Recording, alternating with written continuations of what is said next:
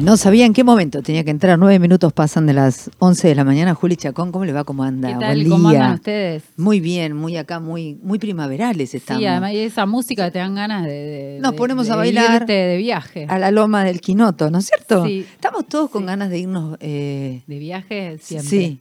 Y lejos. bueno, Siempre, si la ¿cómo ven a Juli para no tener ganas? eh, dándole al ojo, dándole al ojo, dándole al ojo, está con ojo seco la chica. Tengo- y se olvidó de ojo seco. ponerse las No tengo- gotitas. No, hace mucho que no uso. Este, esta gente que se maltrata por el amor al- arte, eh, en vez de ponerse la gotita, lee veo poesía. como todo auro- Vamos a ver. aureoleado, ¿viste? Como una Bien. cosa medio extraña. Eh, qué pena, porque vas a tener que leer y Sí, vas a tener que. No, bueno, no la algo- tenemos en la cartera como para hacer un corto No, interruptus. ¿te lo Hace años que no me pongo la gotita. Ah, bueno. y bueno, cuando alguien es así, es así. ¿Qué va Bien. a hacer? Bien, hoy tenemos ¿Con quién invitadazo. Primero vamos a agradecerle a Gastón Vázquez que nos hizo el enlace para invitar Díaz, bahiense, nació en 1965, estudió letras en la Universidad Nacional del Sur, cursa la maestría en Cultura Pública en la Universidad Nacional de las Artes, integró el grupo de arte público Poetas Mateístas, colaboró en la revista Vox, en Diario de Poesía, la revista Otra Parte y el sitio, el sitio Bazar Americano. Edita Now, que es un sitio de poesía, que lo pueden encontrar como nowpoesía.com. Now, ahora mismo. Trabajó como guionista de sala en Ferro White, Museo, de Taller, Museo Taller. Integra la Secretaría de Cultura del Club Villamitre de Bahía Blanca. Es uno de los coordinadores, después lo vamos a invitar otro día también para hablar de esto, del Festival de Poesía Latinoamericana de Bahía Blanca, que se hace dentro de muy poquitito. Y parece, dicen, rumorean por ahí que va a haber invitadazos. ¿Y usted va a ir?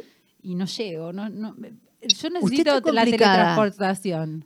Adoro la Eh, teletransportación. necesito como estar en varios lados a la vez y, y está complicado, está complicado. Bueno, Bueno. sigo contándote, es uno de los coordinadores Pero déjame Festival. Sí, bueno. de dale. Poesía Latinoamericana de Bahía Blanca, publicó Berreta en 1998, Diesel en eh, Diesel 6002 en 2002, La Espada en 2004, Es lo que hay, Poesía Reunida en 2010, Blaya en 2013, La estructura del desequilibrio en 2017, Grandes éxitos en castellano, una antología poética de 2018. Hola Marcelo, ¿cómo estás? Hola Juliana, ¿cómo estás? Bien, acá, Bien. contentas de, de tenerte en la radio para charlar un poco. Bien, buenísimo. Sí, yo también. Es, es un día bravo hoy, pero bueno, es- Es, es un día. Eh, eh, Marcelo Ivana Jacob te saluda. ¿Cómo estás? Eh, ¿Qué decías? Hola Ivana, ¿cómo estás? es un día raro, decías. Es un día bravo, ¿no? Ah. Bravo, está como agitado el ambiente, digamos, es como que uno está ahí pe- pendiente de todo lo que está pasando en el, en el país, pero bueno, la poesía tiene que ver con eso también, así que, Eh, te digo que estás compitiendo con ella. sí, bueno, no hay manera, ¿no? Ella en este momento está dando Sí, sí, yo estaba, una especie de conferencia estaba de mirando prensa, no hasta sé. que estaba mirando hasta que eh, entró la llamada de ustedes, así que No, perdón, está haciendo una especie de cadena. Eh, la vicepresidenta se encuentra en su despacho del Senado, luego del rechazo de la justicia para ampliar su indagatoria, responde la acusación de Diego Luciani y Sergio Mola. No lo hizo a través de Twitter ni del entramado de, de- del las hilo redes. Ni de las redes, sino que hace lo que más le gusta, que es la cadena nacional. Dicho esto, volvemos a lo nuestro. Nosotros hacemos cadena de poesía, venimos haciendo cadena exacto, de poesía. encadenemos. Y, y vos decías recién, Marcelo, bueno, eh, la poesía tiene que ver un poco con esto. Co- eh, te referías al, al quilombo que siempre tenemos en el país. Eh, lo digo suavemente. ¿De qué manera crees que la poesía se vincula con lo que sucede en el mundo real? Eh, en principio creo que la poesía forma parte de ese mundo real eh, y después es, no es directa, no es eh, una relación tipo de espejo, digamos. Puede haber poesía, a mí me, me- yo no la hago, pero me, me gusta leerla, ¿no? Digo, una poesía tipo como hit prop, agitación y propaganda, ¿no? Que va, que va muy pegada a los hechos. Eh, pero creo que, digamos, cualquier persona que, que es consciente del entorno en el que vive, en el momento en que escribe todo eso, eh, forma parte, ¿no? Y, por otro lado, eh, la, poesía es, es, el trabajo con el, con el lenguaje y nosotros vivimos sumergidos, el lenguaje como nuestro líquido amniótico, ¿no? Eh, y, entonces digo, tenés hoy, tenés como circulando fuertemente eh, lenguajes simplificadores, eh, lenguajes de odio, lenguajes del prejuicio, lenguajes que te reducen la realidad a una frase. Yo creo que la poesía precisamente lo que hace es ensanchar eso eh, y tratar de zafar de ese lenguaje un poco asfixiante que muchas veces circula en los medios de comunicación y, en las redes, ¿no? Donde todo el mundo se empieza a pelear, digamos. Creo que eh, en este presente la, poesía tiene como ese, ese rol de oxigenar un poco, ¿no? O de darle más espesor a lo que sentimos, pensamos, decimos. Eh, sí, ¿no? La poesía ahí generando como otra cosa, ¿no? Como una, especie de, de, de, otro mundo, de alguna manera. Sí, de, hay un textito muy lindo que a mí me, a mí me gusta mucho de mm, Giorgio Agamben, que se llama Magia y Felicidad. Y él dice que hay dos tradiciones de la magia. Una que consiste en en conocer los nombres de las cosas para dominarlas. ¿no? Si vos sabés el nombre secreto de las cosas en la magia, podés dominar a las personas y a los objetos y al mundo. Y dice, y hay otra tradición eh, que es la que la vincula a la felicidad, que es la que libera a las cosas y a las personas de su nombre. Dice Agamben, tener un nombre es la maldición, ¿no? Y dice, cuando ese gesto mágico te quita el nombre, te vuelve a lo inexpresado y te permite a vos construir tu, propia expresión. Yo creo que la, que la, poesía va por ese lado, ¿no? Es como que eh, desajusta el, el, lenguaje un poco opresivo que circula todos los días y permite que aparezca otras cosas que están en la vida y que no aparecen nombradas. Bien, y, todo este recorrido ¿no? que, ahora estamos un poco teorizando, ¿cómo empezó en tu vida? Digo, ¿cuándo, apareció la literatura en tu vida? No sé si la literatura, pero por lo menos el acercamiento a la literatura. La, literatura de, de, chiquito, porque yo soy muy lector de chico, fui un niño asmático entonces me pasaba los inviernos en cama en una época en la que la televisión empezaba a las 5 de la tarde nada más. sí, verdad. Entonces, nada, claro, no me quedó más remedio que leer de chiquito, ¿viste? O me leían, no me leía mi abuelos, tíos, padres que ya no sabían qué hacer con ese pibe enfermo. Eh, y, como lector siempre, ¿no? Lector de, todo, ¿eh? de todo lo que cayera en mis manos, historietas, cuentos, novelas, lo que venga. Empecé leyendo historietas de muy chico. ¿Cuáles leías? ¿Te acordás de alguna? lo primero que leí que me acuerdo fue una, una Hijitus. Claro. Que, era, que eran esas revistas alargaditas de, de García Ferré, que creo que tardé como un mes en leerla, más o menos. Andaba con esa revista para todos lados. Y después era muy fanático de Asterix, eh, Lucky Luke, todas esas revistas de historietas francesas, belgas. Em, y, la poesía empezó en, en, ese momento se intercambiaban, ¿no? Uno podía ir y, y canjear esa, ese cómic por otro cómic en algún negocio. ¿No? Y seguir Claro, claro, había, había lugares donde vos ibas con tu revista, pagabas unas monedas y cambiabas por otras. Sí, es cierto eso. O sea que me refiero a que era más fácil también acceder a, nuevos textos, de alguna manera.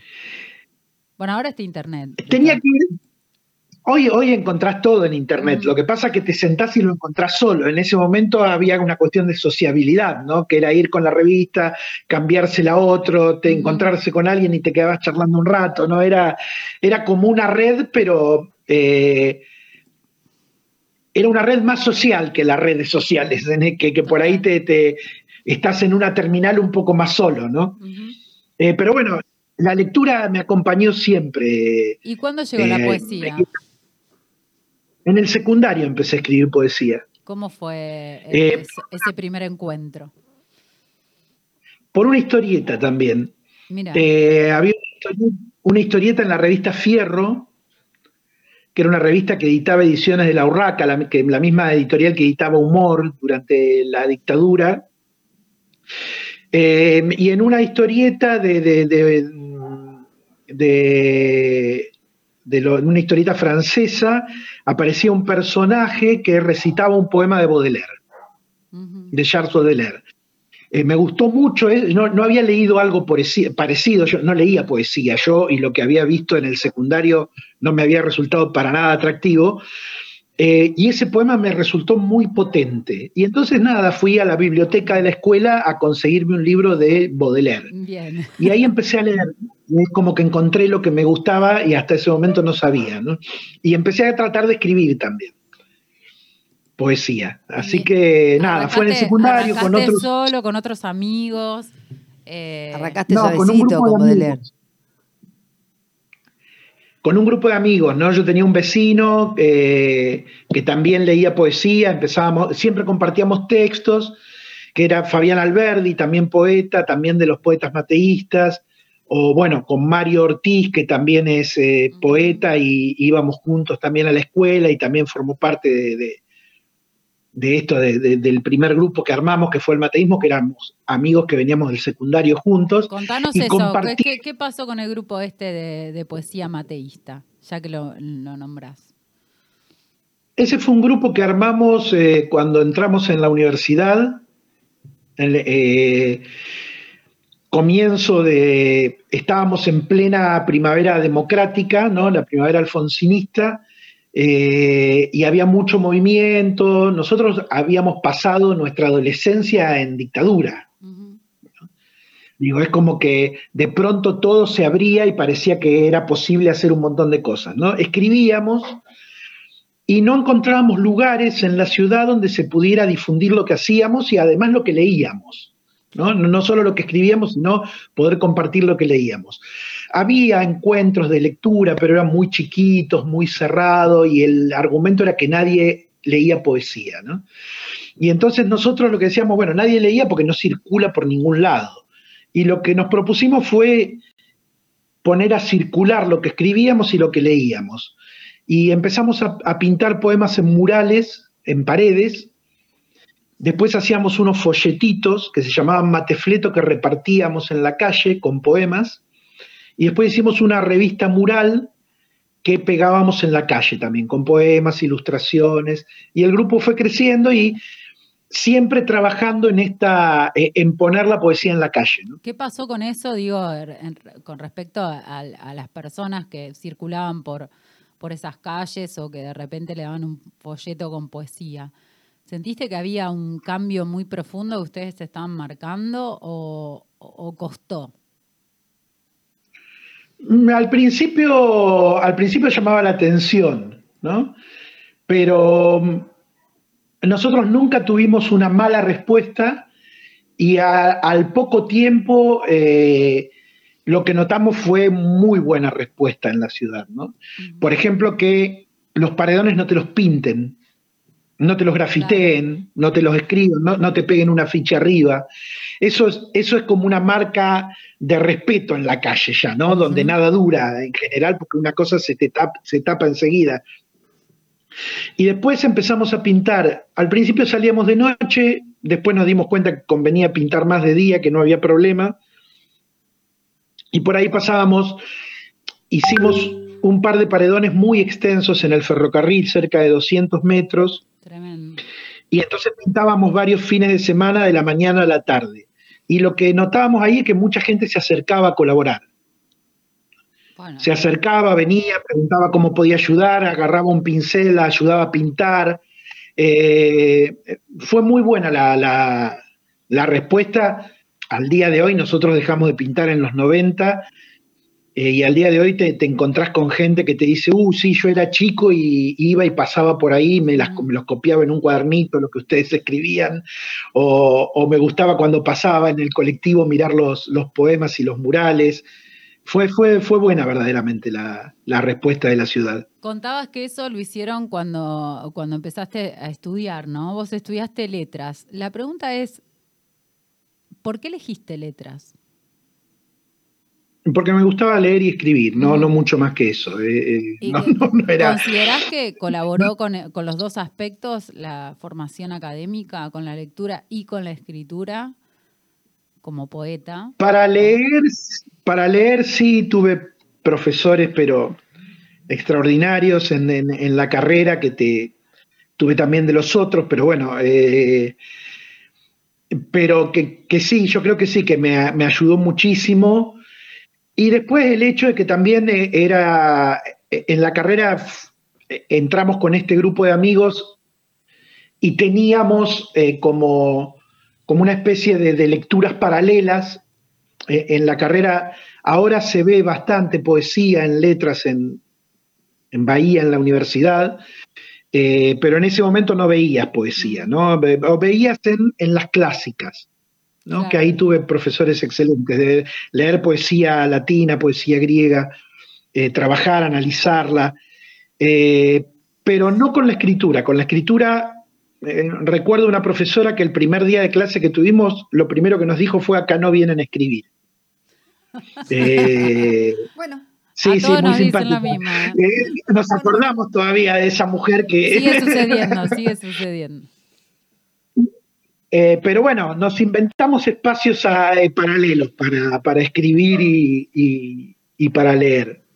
Pero no, no, no yo no, tengo una actitud eh, antiacadémica para nada. Yo creo que, aparte, me parece que es algo que tenemos que valorar la, Totalmente. la, universidad pública, ¿no? La posibilidad de. La formación, ¿no? De poder, de, la educación pública, ¿no? De, poder tener esa oportunidad de, de formarse más allá de que, bueno, hay ciertos reductos en, eh, eh, en, las universidades que, bueno, que, con la literatura tienen, dan literatura, pero tienen una relación conflictiva con la literatura que parece que no les gustara, pero sacando eso, sí tenés mucha gente que, es ultra valiosa, que te motiva, que para mí fue, fue fundamental. Y que te acerca a autores, ¿no? Eh, también que por ahí a los que llegarías con, mucho tiempo, pero, pero no tan inmediatamente. Lo que en general... Autores, eh, modos de leer, un espacio donde podés comentar lo que lees con, los profesores, con compañeros. Eh, yo esa... La, literatura y la poesía la tengo muy vinculada a lo colectivo, ¿no? A la posibilidad de compartir lecturas, de hablar de lo que a uno le gusta Digo, viste que cuando lees algo que te gusta, enseguida tratás de, enchufárselo a alguien, ¿no? Para poder buscar a alguien que lo leyó. A mí me, ha pasado eso, como decir, bueno, no sé, leí 1984, me acuerdo siempre ese, ese caso, ¿no? Y fui corriendo a buscar a quien lo había leído para decirle, viste, el final, y no sé qué. Necesitaba compartir la emoción te moviliza el arte, ¿no? Porque también te pasa con películas, eso, no solo con la literatura, pero necesitas compartirlo con otras personas, ¿no? Poder hablar de eso, ¿no? Eh, y yo creo que la universidad a mí me brindó ese espacio. Bien, contabas que empezaste a escribir poesía en el secundario. Eh, ¿Y cuándo, cuándo crees vos que te transformaste en poeta? Decir, yo soy poeta, haciéndote cargo, ¿no? Eso que es mm. difícil, es difícil. No lo sé bien, porque en un principio nosotros eh, teníamos 18, 19 años eh, y firmábamos poetas mateístas, digamos. Firmábamos como poetas ya, ¿no? Este, era horrible lo que escribíamos, qué sé yo, pero, eh, pero como una relación muy natural, ¿no? Viste que por ahí decís poeta y, y te imaginas a alguien que viene con una corona de laureles y con una arpa, ¿viste? Y, y, en realidad la. Eso me suena más emperador romano, te digo la verdad. un, catulo, una zafo ahí dando vueltas. Claro, ¿viste? Pero digo, en, en realidad la relación que, tuvimos eh, en el grupo, tal vez ayudó eso, siempre fue mucho más eh, relajada. También con el tema de que nosotros somos también contemporáneos, eh, nuestra adolescencia lo fue a la como a la explosión del rock nacional, ¿viste? En donde vos también ahí encontrabas letras que te motivaban igual que un poema. Entonces es como una actitud como más relajada lo de sentirse poeta, ¿no? Yo, me, yo siento que escribo poesía, por ende soy poeta, ¿no? Fuera de, toda esa mitología eh, con cierta gravedad que hay alrededor a veces. Claro, a veces es como que cuesta posicionarse en el lugar que no tiene nada de, glorioso, ¿no? Ni de espectacular. Bueno, soy persona y también escribo. O sea, como hago otras cosas. Eh, te, pregunta, te quería preguntar también, porque casualmente vos eh, publicaste Berreta, que es eh, tu primer libro, en los 90, en el 98. ¿Qué pasaba en ese momento? ¿De qué estabas hablando, Marcelo? ¿Qué, recordás en ese momento en, los círculos de poesía? Y yo en, ese, momento tanto yo como, como mis compañeros de acá de Bahía Blanca entramos en contacto con parte de nuestra generación que escribía en, Buenos Aires, en Rosario, con, lo que después se, conoció como poesía del 90, ¿no? Eh, porque bueno, teníamos afinidad en lecturas, eh, en esta cercanía al rock, eh, y lo que recuerdo es que había como había muchos ciclos de lecturas, eh, nos conocimos todos en el eh, 90 y... 90 y... Un 90. El 90, 90. No me acuerdo que fue cuando vino, en el 88 nos conocimos, cuando vino Hellman, que Hellman estaba, estaba viviendo en Francia, creo, y no podía volver porque tenía una causa abierta durante que, seguía desde la, desde la dictadura, ¿no? Porque, bueno, Helman había sido montonero. Eh, y se hizo un, un, encuentro de recibimiento para, para Helman, que volvía a Argentina en el 88 recién. Eh, y ahí tomé contacto con, con, con, muchos de los poetas de mi generación y con poetas como eh, no sé, Madariaga, por ejemplo, que me acuerdo que leyó en uno de esos encuentros, ¿no?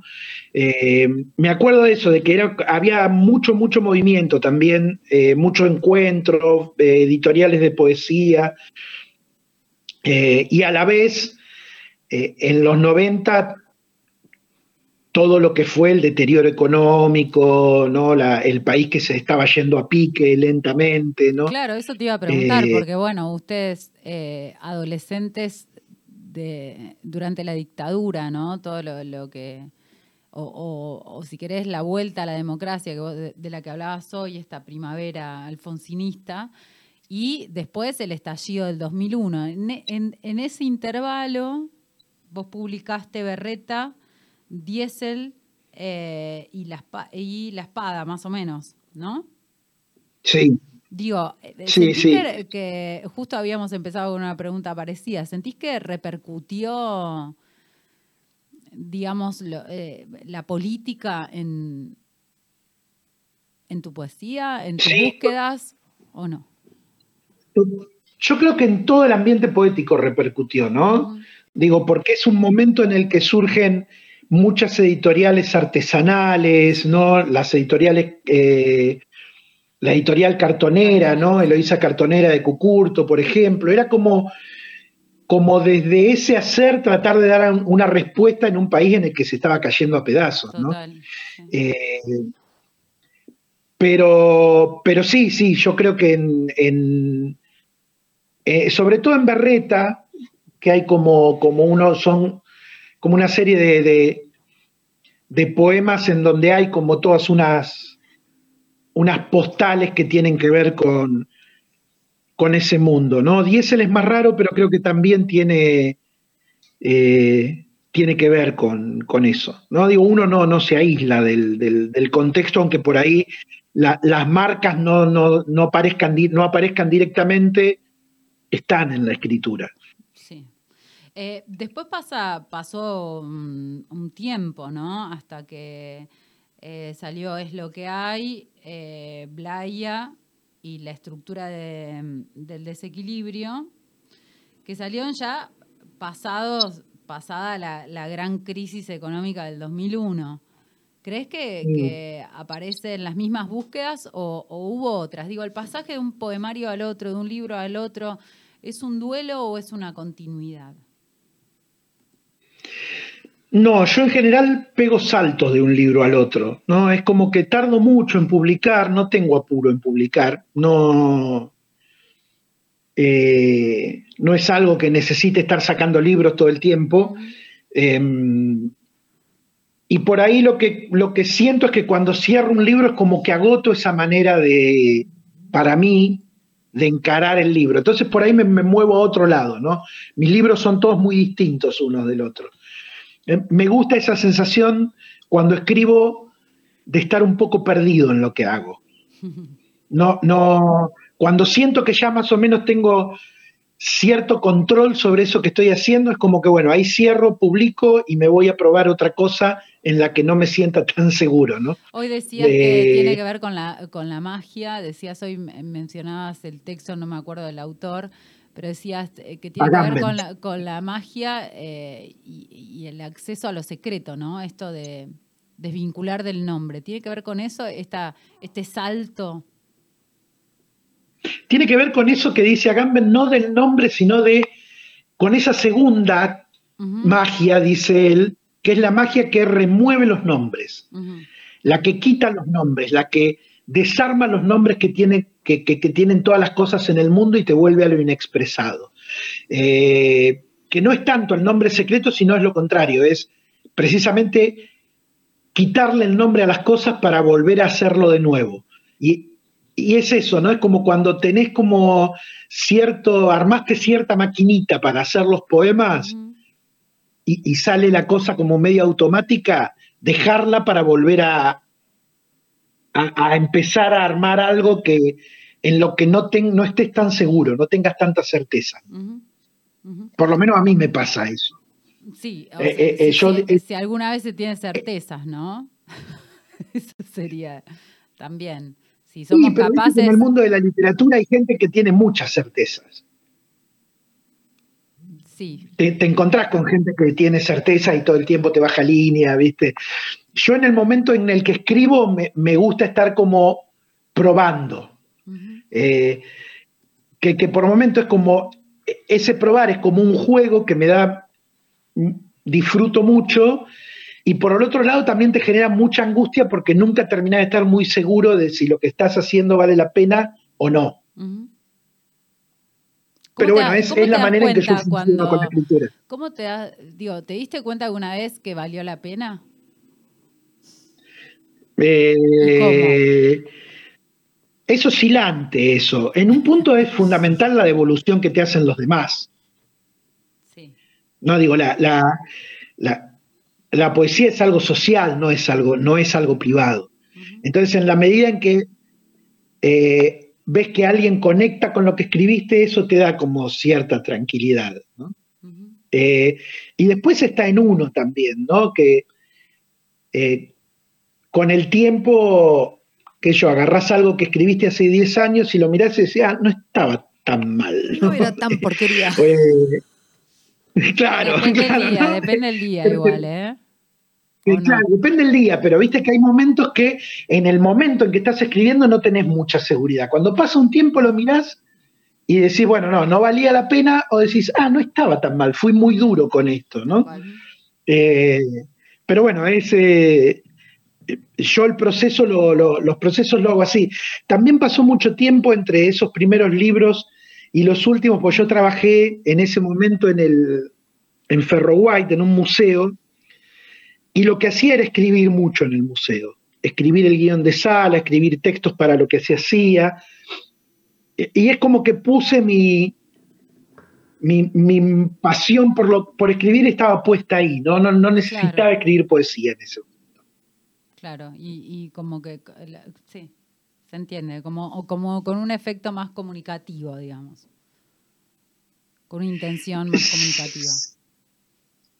Sí, porque era, igual el museo era como un museo extraño, ¿no? Digo, donde eh, ha- hay poemas en algunas partes del Mm. museo, eh, había una relación con, con los investigadores que hacían historia, con quienes hacían videos, con los vecinos, porque es un museo comunitario.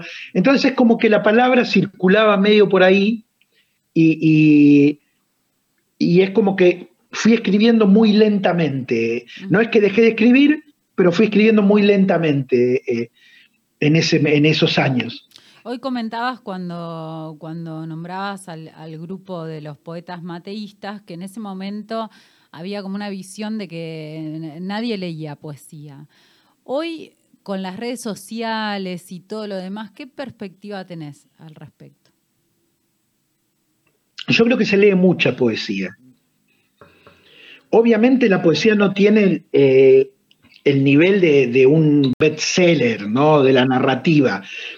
Pero, pero te encontrás con que eh, circula mucho en las redes, hay muchas editoriales independientes, eh, hay mucho festival de poesía, ciclo de lectura en todo el país. Hay mucha gente joven escribiendo poesía. Eh, yo creo que es, es por ahí algo medio escondido, ¿no? Eh, no, porque no tiene, no tiene la visibilidad mediática. Pero, pero me parece que hay mucha gente escribiendo poesía y hay mucho movimiento en Argentina.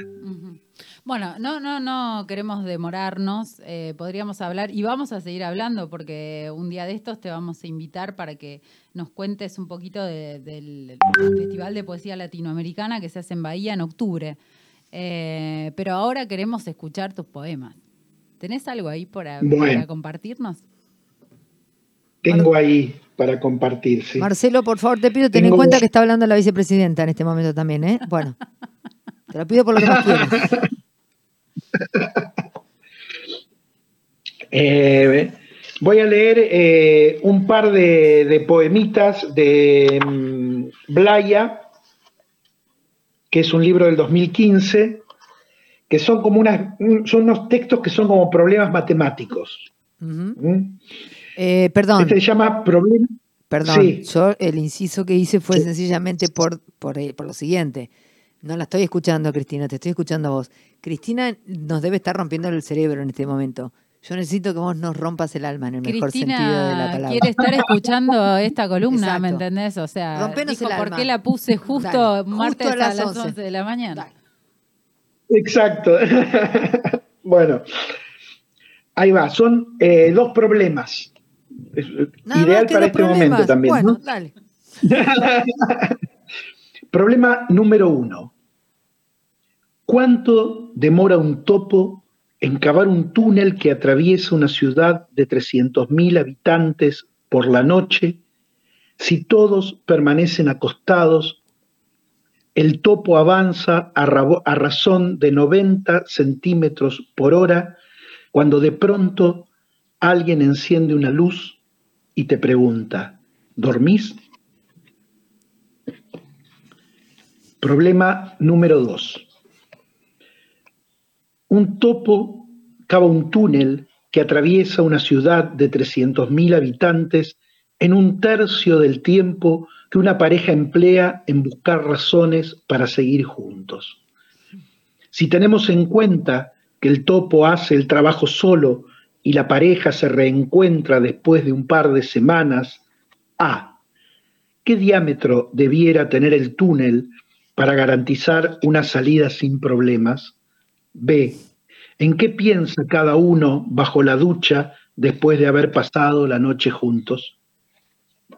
Belleza. Tremendo. Bueno. Belleza Tremendo, total. tremendo. Pero queremos Belleza más, total. queremos más. Belleza total. Más problemáticas necesito. Más no más. alcanza con las que tenemos. No, no, más, más. Quiero más. De este tenor, claramente. Ahí va. Una de estas se llama Usos cartográficos del corazón. porque el libro tiene una serie de poemas sobre mapas, mapas medievales dibujados, mapas que tienen forma de trébol, formas de corazón. Entonces dice, hay mapas con forma de corazón y hay mapas del corazón. No del corazón como territorio, sino de las trayectorias del corazón, como si uno dijera un mapa de viaje, un itinere. Ahora se sabe que el corazón no viaja sino en sentido figurado, pero los Querora de Nueva Guinea creen que el ánimo con el que uno sobrelleva el día tiene que ver con los desplazamientos del corazón y el lugar que ocupa en cada momento, como si el corazón fuera un animal indócil que habitara y recorriera día a día nuestro cuerpo. La palabra indócil la digo yo, y la palabra animal también. Para los Querora, creo, el corazón no es dócil ni indócil, ni les preocupa tanto qué es, sino más bien dónde está. Por eso miro tu electrocardiograma, aunque eso no me dice dónde está tu corazón. No sé por qué me regalaste el electrocardiograma. No conozco a nadie más que pueda hacer un regalo semejante. Tampoco sé por qué lo miro. Creo que puedo cantarlo. Qué tremendo, por favor, por favor. Tiranos uno, uno más, uno más y ya. Y, antes de, la última lectura, eh, ¿se consiguen todavía tus libros? No, ese es el, problema con los libros de poesía es que son tiradas chiquitas, ¿no? Y entonces después de un tiempo es muy difícil eh, conseguirlos. Em, teóricamente este año estaría... O estaría ese... Eh, reeditando, el año que viene, digo, reeditando este libro del que estoy leyendo, eh, que es parte Blaya y más 10 el 6002, que se llama La estructura del desequilibrio, están los dos libros ahí, y saldría Berreta también. Así que bueno. genial. El año que viene ya estoy agendando que en 2023 viene una nueva entrevista con la nueva edición, obviamente. bueno, te escuchamos. Bueno, este se llama. Este es el problema número 3. Seguimos con los problemas. ¿no? Vamos todavía. Dice. Un topo cava un túnel que atraviesa una ciudad de 300.000 habitantes, alternando periodos de excavación y reposo cuya duración coincide con las fases alfa y beta del sueño profundo. Si durante los periodos de reposo el topo duerme y sueña que cava un túnel que atraviesa una ciudad de 300.000 habitantes, alternando periodos de excavación y reposo en los que duerme y sueña que cava un túnel que atraviesa una ciudad de 300.000 habitantes, alternando periodos de excavación y reposo en los que duerme y sueña que cava un túnel, ¿por qué en el instante previo a cada despertar, el túnel desemboca en una playa en la que alguien saluda a lo lejos. Tremendo, tremendo, tremendo. Necesito hacerte una pregunta porque tengo un problema, Marcelo. Decime. ¿Qué pasa con los topos? What is the problem with the topo? Porque hay, hay, un texto antes yo me acuerdo de un libro cuando yo era chico, que eran problemas matemáticos y tenían todos dibujitos de animales. Y me quedó dando vuelta eso y digo, en un momento digo, me gustaría hacer eh, poemas que tengan que ver, que, no tengan solución, porque son problemas que no tienen solución, ese es el tema, ¿no? Que es, que es la diferencia entre la poesía y la matemática, eh, pero que tengan estas figuras de, animales de ese librito que, yo me acordaba cuando era chico. Así que de, ahí salió el topo. ¿no? Perfecto. Más lindo no todavía. del topolino. No, ni de los agujeros, yo ni soy de la generación del topollillo, así que... Sí, nosotros también, no te crees. Yo por lo menos. Marcelo, muchísimas gracias y ahí en, un, en, unas semanitas eh, estamos charlando con vos para que hablemos del festival, obviamente. Sí, todavía no, hemos lanzado la, comunicación porque hay algunos nombres que los estamos, que todavía hay que definirlos, ¿no? Obviamente. Estamos en tratativas, pero no lo, pero no lo cerramos. Pero en cuanto cerremos todo y ya tengamos, cuando quieras. No te preocupes porque la vicepresidenta en este momento está también complicadísima con unos papeles que está mostrando. Bueno, no, no, no, no, no puede encajar bien dónde tiene que ir la cámara, así que no tengas ningún problema. Cuando estés acomodado, nos avisas y charlamos. ¿Te parece? Muchísimas gracias. Dale, dale, cuando quieran. Un abrazo, muchísimas gracias. Bueno, Juli, otra vez. Abrazo grande a las dos. Gracias. Gracias. Otra vez, gracias por traernos Por a favor. semejante poeta eh, que tiene una manera muy particular de escribir, ¿no?